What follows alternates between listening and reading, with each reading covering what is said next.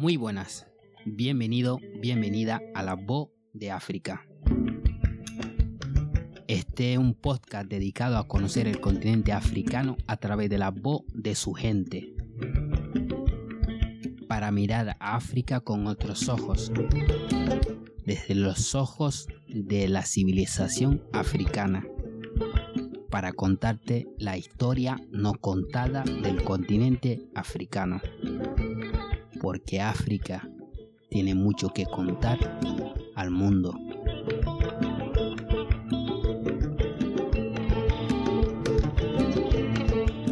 Muy buenas, bienvenido y bienvenida a La Voz de África. Hoy es un placer para mí presentaros una maravillosa persona que ha venido a dar voz a su país, ha venido a dar voz al Sáhara Occidental, que ahora más que nunca es necesario acercarnos a su lucha. Y es el primer capítulo de una visión, de una andadura para acercarnos al continente africano a través de la voz de su paisano. Y hoy tenemos con nosotros a Benda, que hablará del Sáhara Occidental. Bienvenida, amiga mía. Hola, buenos días. ¿Qué tal? ¿Cómo estás, amigo? Muy bien, encantado de estarte por aquí, de tenerte por aquí. Y sobre El placer es mío, ya sabes. Y que sobre todo vos tú seas la primera persona que eh, empiece con este recorrido, ¿no? De, de, visibilizar el continente africano. Bueno, me gustaría primeramente pues que te presentara un poco para que, oye, aquella persona que no te conozca, que yo ya tengo el placer de hacerlo, bueno, puedan saber vos quién es Brenda. Eh, antes de nada, muchísimas gracias. Es un honor em, empezar en, en tu pequeño rincón pequeño gran rincón, muy necesario la labor que haces, desde luego. Y, y por encima de todo, muchísimas gracias por, por darnos el espacio para hablar de la causa saharaui. Eh, bueno, pues yo soy Ben Alfib, soy saharaui, eh, ahora residente en España desde hace 13 años. Nací en los campamentos de refugiados saharauis al sureste de Argelia. Y, bueno, eh, en España pues llevo viviendo lo que digo, 13 años. Aquí he estudiado prácticamente todo, recorrido, eh, la carrera y demás. Y bueno, pues ahora estoy trabajando. Eh, los campamentos de refugiados es el, el lugar más inhóspito del planeta. Es donde hemos nacido más de 40 generaciones, porque llegamos en el exilio 45 años. Y, y, bueno, supongo que a lo largo de, de la charla que tendremos saldrá el tema más que nada porque yo lo de presentarme se me da bastante mal. eh, pero sí, si te sirve un poco es eh, que, que, bueno, que soy una mujer joven saharaui y que a través de, de un pequeño rincón que también tengo en las redes sociales, pues intento de alguna manera o de otra dar a conocer mi, mi causa. Es la causa de, de mi pueblo. ¿Cuál es ese pequeño rincón, Brenda, para aquella persona que no lo conozca? Vivencias de un niño saharaui. Es, eh, es mi blog, lo tengo en WordPress, en Instagram, en Facebook. Y, y, bueno, es una manera, como me gusta decir siempre, de, de intentar escupir la realidad que, que vivimos los saharauis sin, sin entrar al detalle ni, ni a juicio de quienes conocen o desconocen el conflicto, porque muchas veces es verdad que estamos acostumbrados a hablar desde un foco histórico-político y, dejamos de lado lo que es mucho más importante, que es la infancia, los eh, temas sociales, pero sobre todo la realidad vista desde, desde los ojos de los niños y niñas que, que hemos nacido en un campo de refugiados. Exacto. Bueno, la idea, y me encanta que diga pues eh, la realidad, ¿no? Porque el objetivo es Mm, poner la realidad de África a través de nuestra voz y porque para mí no hay nada más importante que alguien cuenta su propia historia, ¿no? Por lo que me gustaría que nos comentara un poco y nos contara un poco, eh, evidentemente ojalá pudiéramos tener pues un espacio mucho más largo para poder conocer la historia de Sáhara, que ya lo haremos, pero es para que la gente que no tiene ningún conocimiento pues, pudiera saber un poco respecto a eh, el Sáhara, dónde está y qué situación se encuentra ahora mismo. Bueno, eh, la historia del Sáhara Occidental, a mí me gusta mucho decir que, que la historia en sí ha sido muy injusta con la población saharaui por muchos motivos. Es decir, em, en el reparto de África, del famoso reparto del, del continente africano, pues nosotros por suerte, por desgracia, pues nos colonizó España, ¿no? Eh, ahí estuvieron los españoles durante siglo y medio y allá por el 1970 empieza a surgir el sentimiento nacionalista saharaui. Figuras muy relevantes en este inicio de movimiento de nacionalismo encontramos Mohamed Ibrahim Basir, que es a día de hoy el desaparecido más antiguo de la historia de, del Sáhara Occidental. También están el actual presidente, Brahim Ghali, el que fue el difunto Mohamed Abdelaziz, que fue presidente también, eh, Sidi uno de los de los fundadores del Frente Polisario. Es decir, son figuras relevantes que hicieron eh, un poco nacer el sentimiento nacionalista con el objetivo de que España, que los saharauis gestionamos, gestionemos nuestros recursos y, no, y sin perder el, el vínculo con, con, la potencia, en este caso, colonizadora que era España, ¿no? ¿Qué pasa? Que también en España, si viajamos un poco en el tiempo, eh, España vivía un momento histórico-político muy crítico, es decir, se encontraba con que el dictador eh, Francisco Franco se estaba muriendo y, eh, y, estaba surgiendo también aquí el sentimiento de, de, la recién estrenada democracia, ¿no? que justo en el 75, cinco años más tarde, pues ya se implantó ¿no? con la muerte de Franco. ¿Qué pasa? Yo no sé hasta qué cierto punto categorizar este movimiento, un momento histórico como como nuestra suerte o nuestra desgracia, ¿no? Porque al final eh, mm, los españoles salen del Sahara Occidental y, y 14 días más tarde, te hablo ya del año 75, el 14 de noviembre, se firma en, en Madrid el famoso acuerdo tripartido de, del Sahara Occidental, por el que eh, España vendía el, el Sáhara Occidental entre eh, Marruecos y, y Mauritania. En este momento, España se marcha. A los dos años, eh, Mauritania abandona este acuerdo y eh, Hassan II, que era el rey de Marruecos, hace poco la estrategia famosa de la Marcha Verde, eh, llevando miles y miles y miles de marroquíes desde Marruecos que bajaron a, al Sáhara Occidental para ocuparlo ilegalmente. Estamos hablando de, de 45 años de ocupación tras siglo y medio de colonización. A día de hoy, según vamos, la Declaración de Derechos Humanos y demás, España sigue siendo la potencia administrativa del Sáhara Occidental. No es que nos haya descolonizado, por desgracia. De hecho, ahí están un poco los, las matices histórico-políticas, ¿no? Que, no, que, no, que sigamos siendo la última colonia africana sin, sin descolonizar.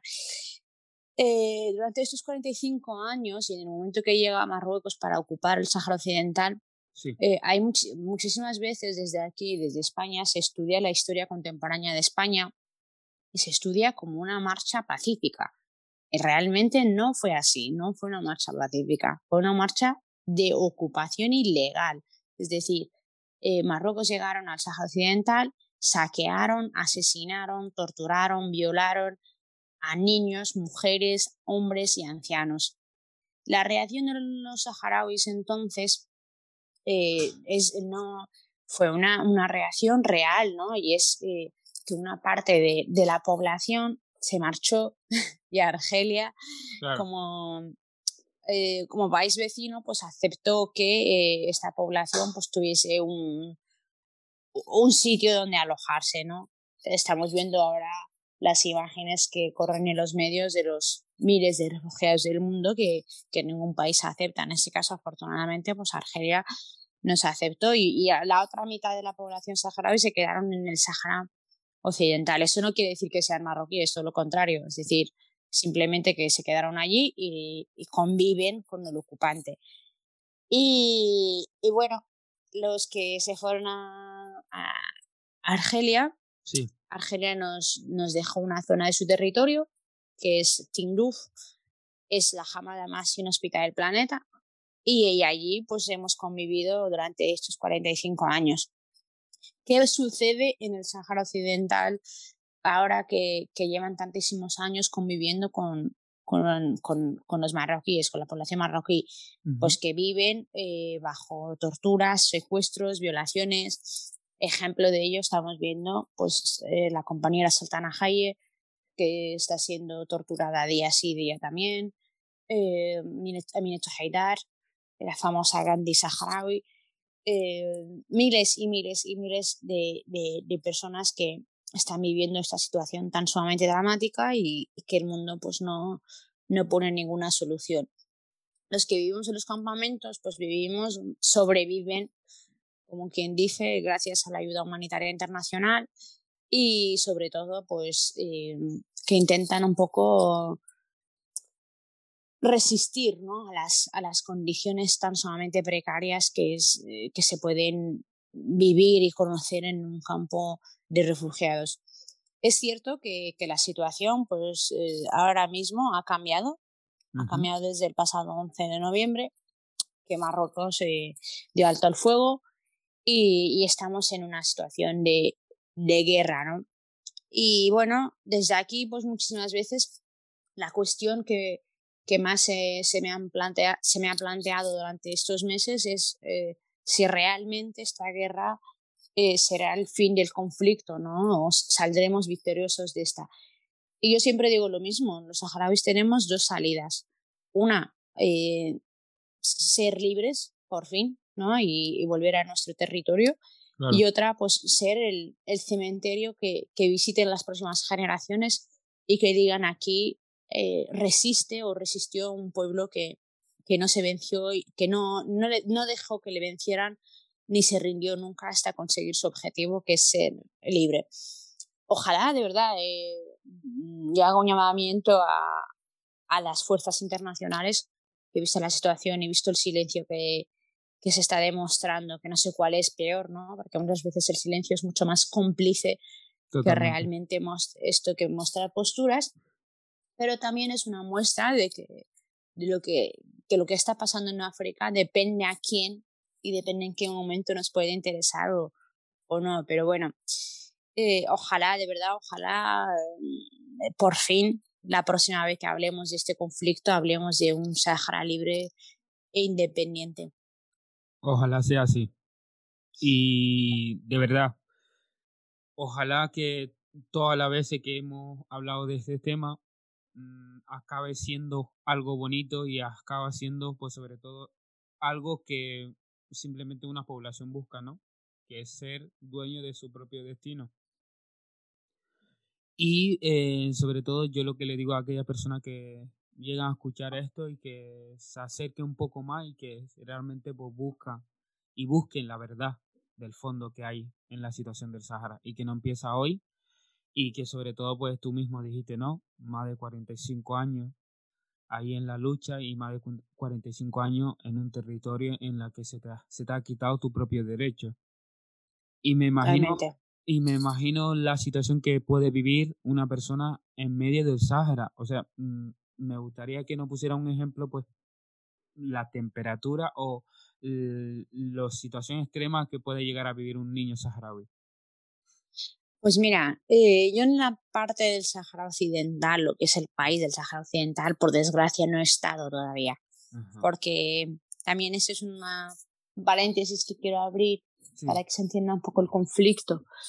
Eh, ya después te contesto a lo que me, me acabas de, comentar de la temperatura. En el momento que los saharauis se, se establecieron en los campamentos como un objetivo que es eh, que esto va a ser algo temporal y esperemos que así sea.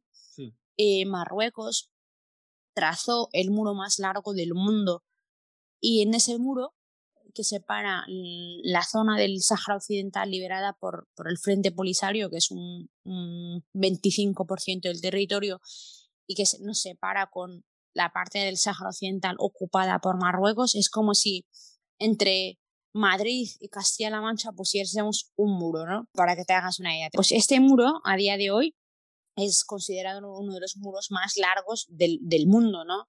Eh, hablamos muchas veces del muro de Berlín, de la caída del muro de Berlín como un hecho histórico y, un triunfo de la libertad, pero se nos olvida que hay un muro que separa miles y miles y miles de familias que está minado hasta arriba, es decir, una distancia de 15 kilómetros desde lo que son las zonas liberadas del Frente Polisario hacia el muro está lleno de minas de antipersonas con radares y vigilancias 24 horas por parte de la policía militar marroquí. Dicho esto, eh, nada, quería que, se supiese que existe esta dura realidad que no permite que las familias saharauis se, se reencuentren. Un ejemplo de ello es, por ejemplo, señor más lejos, mi madre. Mi madre solo vio a mi abuela una vez en la vida y, y ella exilió, mi, mi, madre exilió a los campamentos con dos años en compañía de, de mis tías y mi abuela se quedó en el territorio ocupado y bueno, falleció hace poco y no, no se habían vuelto a ver en todo este tiempo.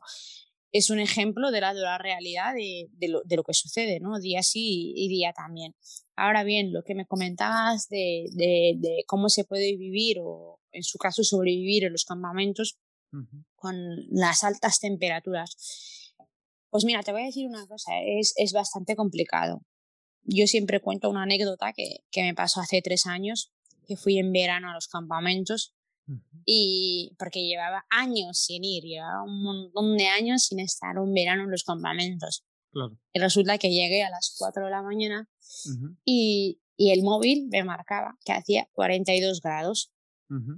Entonces yo me encontré a mis padres y mis hermanos durmiendo en el patio de casa porque claro, hace tanto calor que, que dormir ya es, un, ya es un deporte de riesgo, ¿no? Porque no sabes si te vas a despertar o no al día siguiente.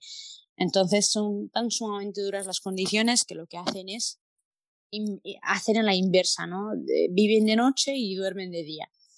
Pero en ese momento, yo no sé por qué, yo me los encontré dormidos y estaba tan sumamente agotada del calor y de la, del contraste ¿no? de temperatura que yo miraba el móvil y en el móvil me marcaba 42 grados a las 4 de la mañana y los desperté para ver si estaban vivos. Porque yo decía, digo, no, no, aquí ha tenido que pasar algo porque no.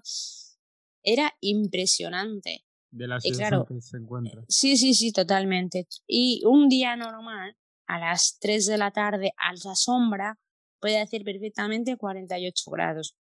Estamos hablando de un sitio, una zona del desierto que es inhóspita, que la cantidad de agua se mide en litros, es decir, una familia de siete personas con menos de, de, de 400 litros al mes, tú decides ya si bebes, te lavas la ropa o si se lo das a las cabras que tienes, ¿no? Entonces es complicado porque al final te pones en una situación bastante, bastante, bastante crítica. Y como digo siempre, y lo he dicho antes, allí no viven, allí sobreviven. Las condiciones tan infrahumanas en las que, en las que conviven los saharauis es, es de admirar. Por eso también comentaba al principio que la, la historia ha sido muy injusta con la población saharaui. Les ha condenado en vida y es una condena que tiene que, que estar llegando a su fin porque eh, sobrevivir en, en, en, esas extremas condiciones es, es un milagro.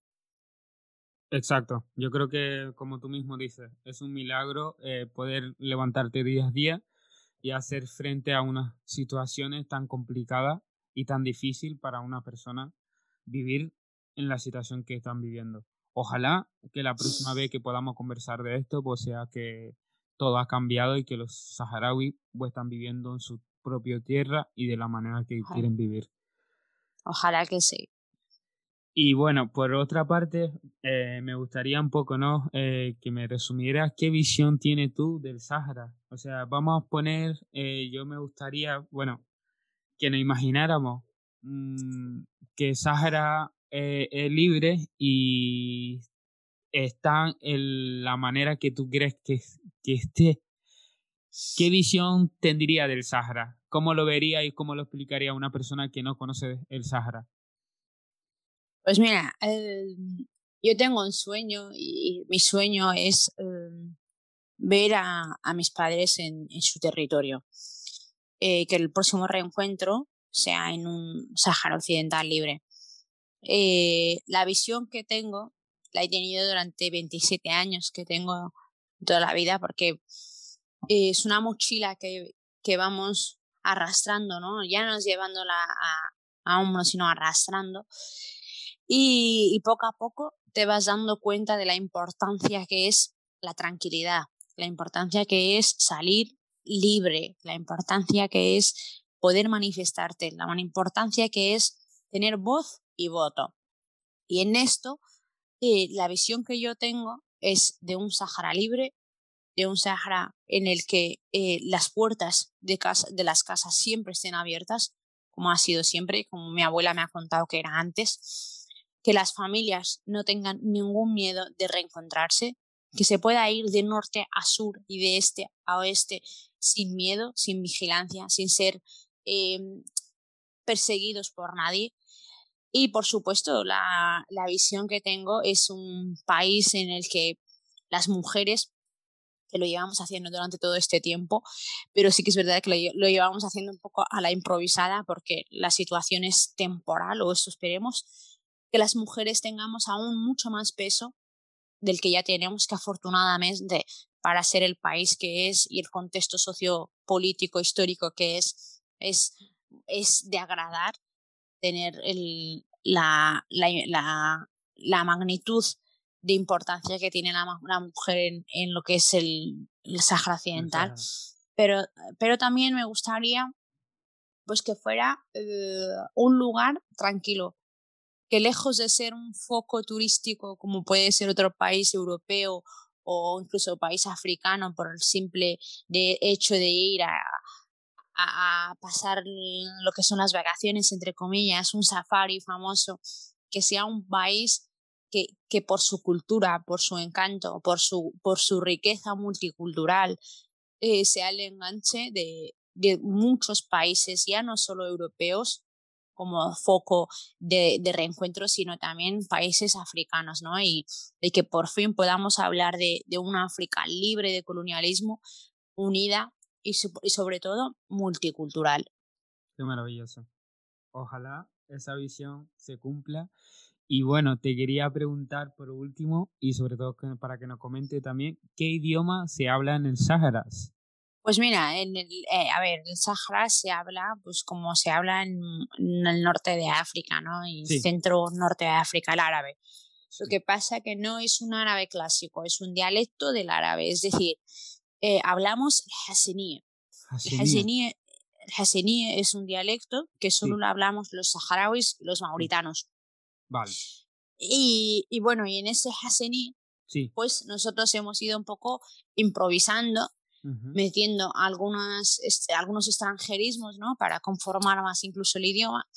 Y luego también a modo, a modo de, de cultura general, y es que Hassenia tiene varias connotaciones porque es un dialecto muy metafórico. Es decir, yo creo que incluso a mí que me encantan los idiomas, creo que hasta el momento es una de las cosas que más me apasiona de, de, de esto, ¿no? Porque estás hablando con ellos y, y en una misma frase Sí. Te, dice, te dicen varios mensajes, ¿no? No, sí. no es un idioma tan sumamente directo como puede ser el castellano. Vale. Un, una palabra muy simple es un no. Uh -huh. Ahí un no no es un no, es un me lo pienso, te voy a decir que ya veremos, que ya me lo estudio, que yo lo analizo, pero ya te daré una respuesta, ¿no? Y, pero te y... lo dicen de tal manera sí. que tú te crees que no es un no, aunque mañana sea el no. Es decir, es muy metafórico, pero sobre todo muy romántico en ese sentido. ¿Y cómo diría ese no y, y ese es, eh, me lo pienso?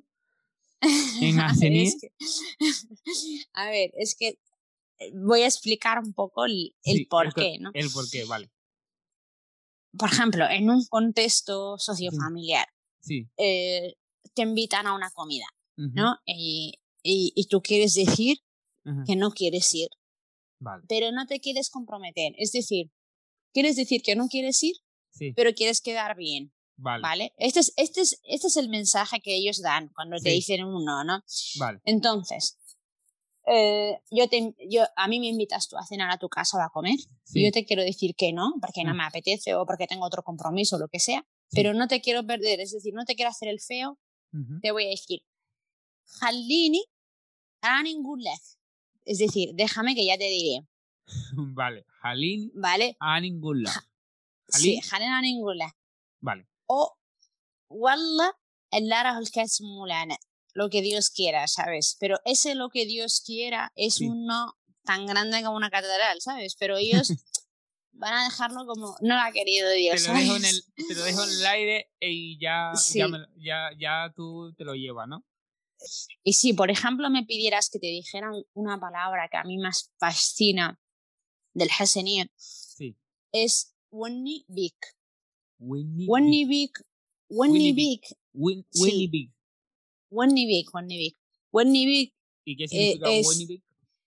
es lo más amplio, o sea, recoge medio diccionario. Tú pones. Wenny Big, Sí. tú buscas Wenny Big en el diccionario del que no existe, pero si, si, existe, si existiese, buscas la palabra Sí. y te encuentras eh, el 90% de los rostros de, de los de la población saharaui. o sea, Qué es decir, es decir, Wenny es cariño, Cariño. es, es cielo, es amor, es eh, respeto, es eh, cercanía, es muestra de, de admiración, es muestra de, de te echo de menos, es, es todo. Wenny es lo más amplio, es... Si tú, por ejemplo, yo, por ejemplo, cuando hablo con mi madre, que acabo de hablar con ella justo antes de, de, de este encuentro contigo, Sí. y me dijo la palabra Wenny como cinco veces en una conversación, y pocas me parecen para ser mi madre. Qué bonito. Pero es que, claro, e- esto es como.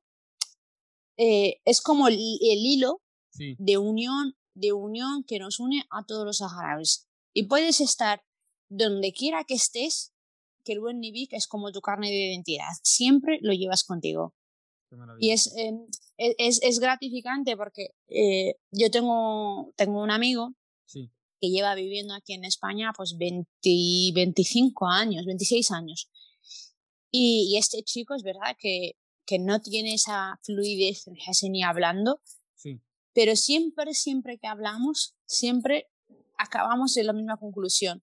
Y siempre dice, lo que más me gusta de nuestro idioma, si tuviese que agarrarme a una palabra, es Wennivik.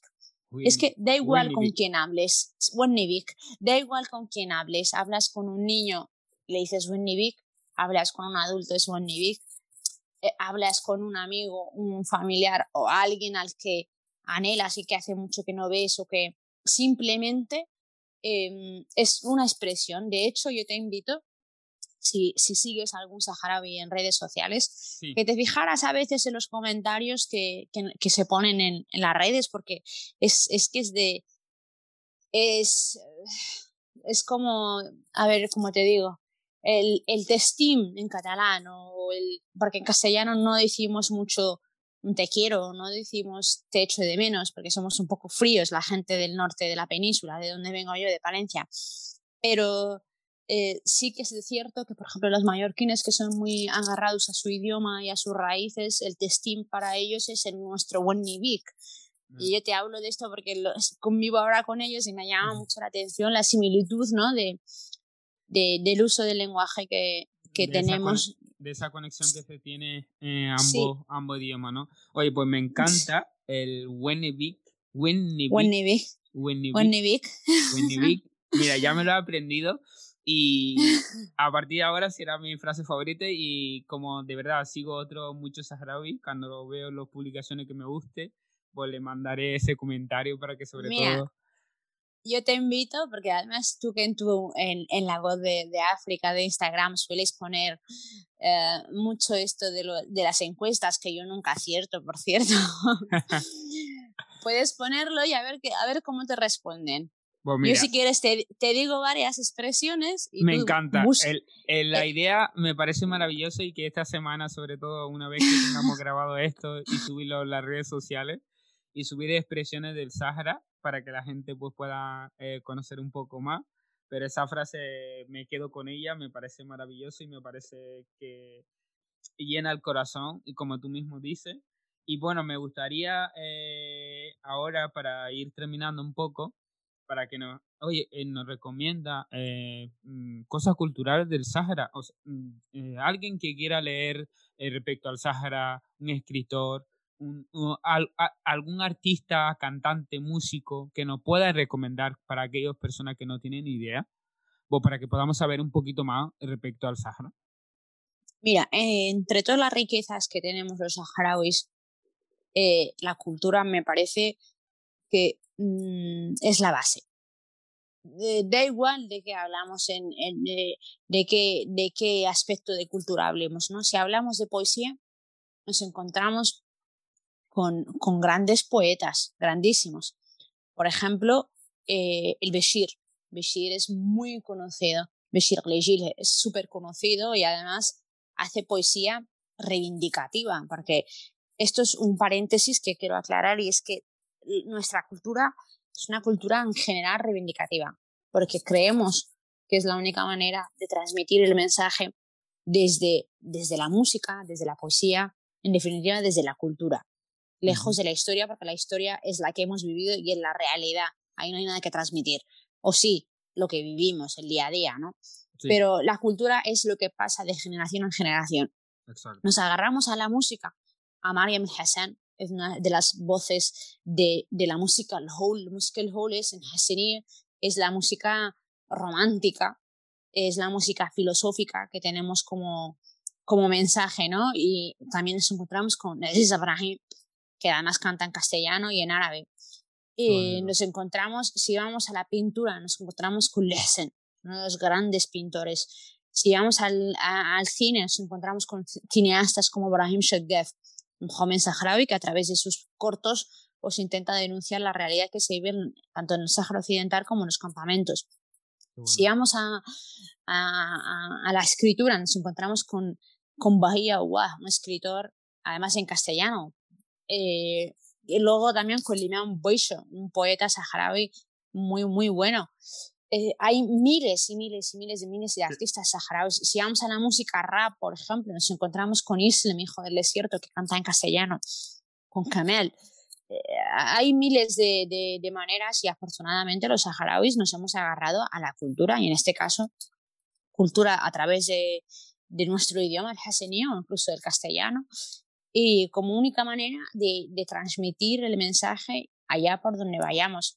Por ejemplo, yo no me considero artista ni muchísimo menos, pero como decía antes, yo siempre me gusta más que artista, me gusta calificarme como activista porque es la única manera de, de estar activo ¿no? y de contar la realidad de una manera o de otra. Mi forma de contar la realidad es muy sencilla, es muy humilde.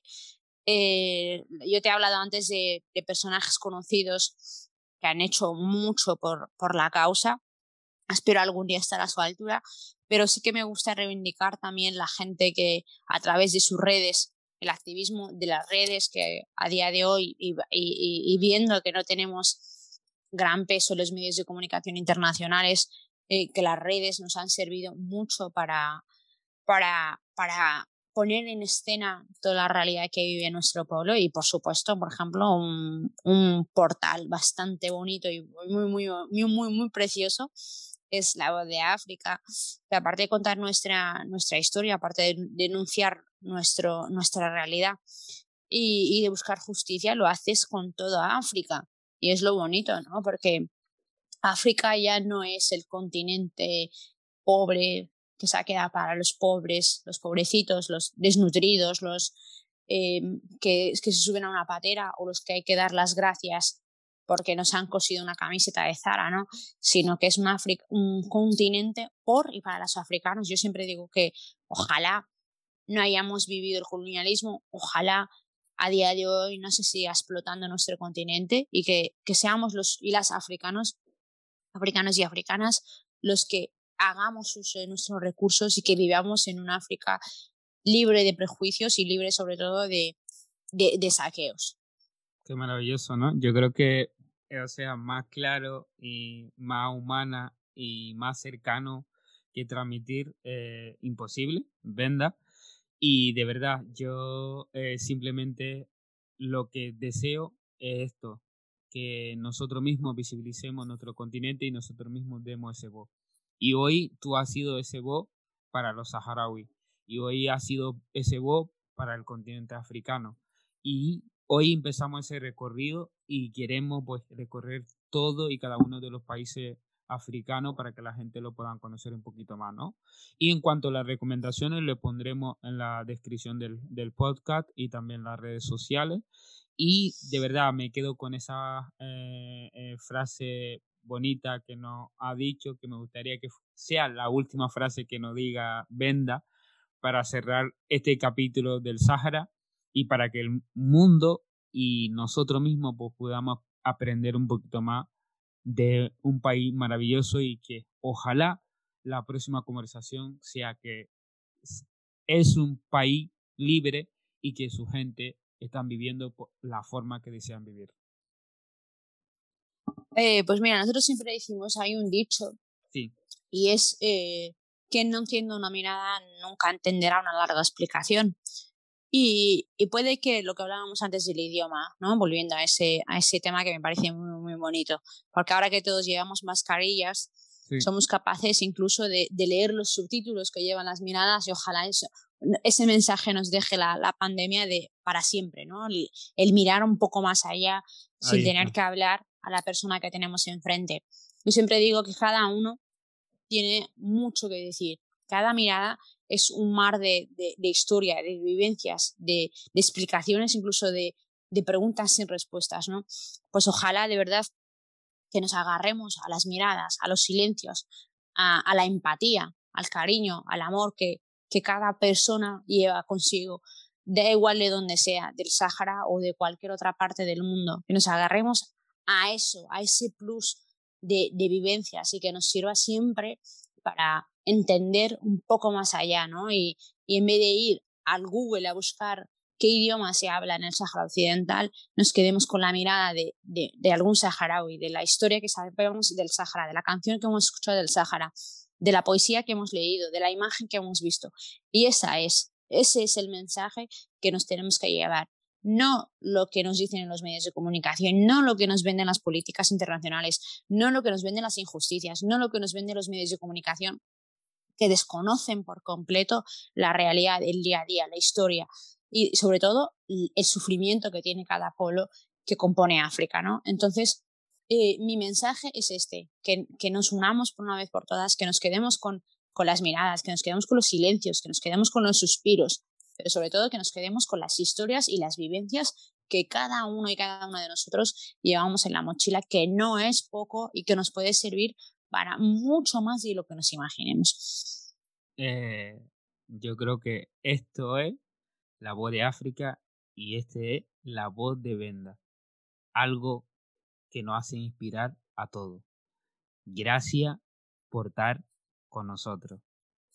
Es un Gracias placer a ti, para amigo. mí de verdad contar con, contigo siempre y sobre todo cada día que hablo contigo aprendo algo más.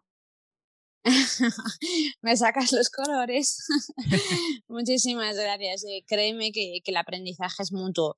Yo, eh, en el momento que descubrí la voz de África y que te descubrí a ti, por supuesto, eh, siempre te lo digo que te califiqué de amigo no, no, es, no es un calificativo que, que diga cualquier persona, es eh, por la empatía que transmites, por el cariño que transmites, por la delicadeza con la que hablas de cada situación y sobre todo con el amor con el que hablas de África. Y creo que ese tiene también que ser nuestro mensaje de que da igual la comunidad donde estamos, da igual en, en, en qué contexto convivimos o en qué idioma hablamos, que hay algo que nos une y más allá del color de la piel o de incluso de la música o, de la realidad que llevamos cada uno encima nuestro, que hay algo que nos une siempre y, y tiene que ser África, ¿no? Y así que gracias a ti por las lecciones que, que me das, que nos das a todos y me incluyo.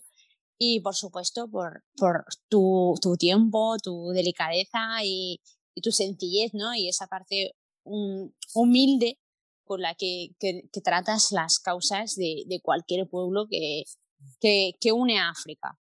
Eh, es que no puedo decir nada más que simplemente gracias. Es un placer para mí. Y de verdad, oírte hablar de la manera que habla de mí y sobre todo de lo que hacemos, que mi objetivo es que visibilicemos nuestro continente. Gracias. Gracias a ti, amigo.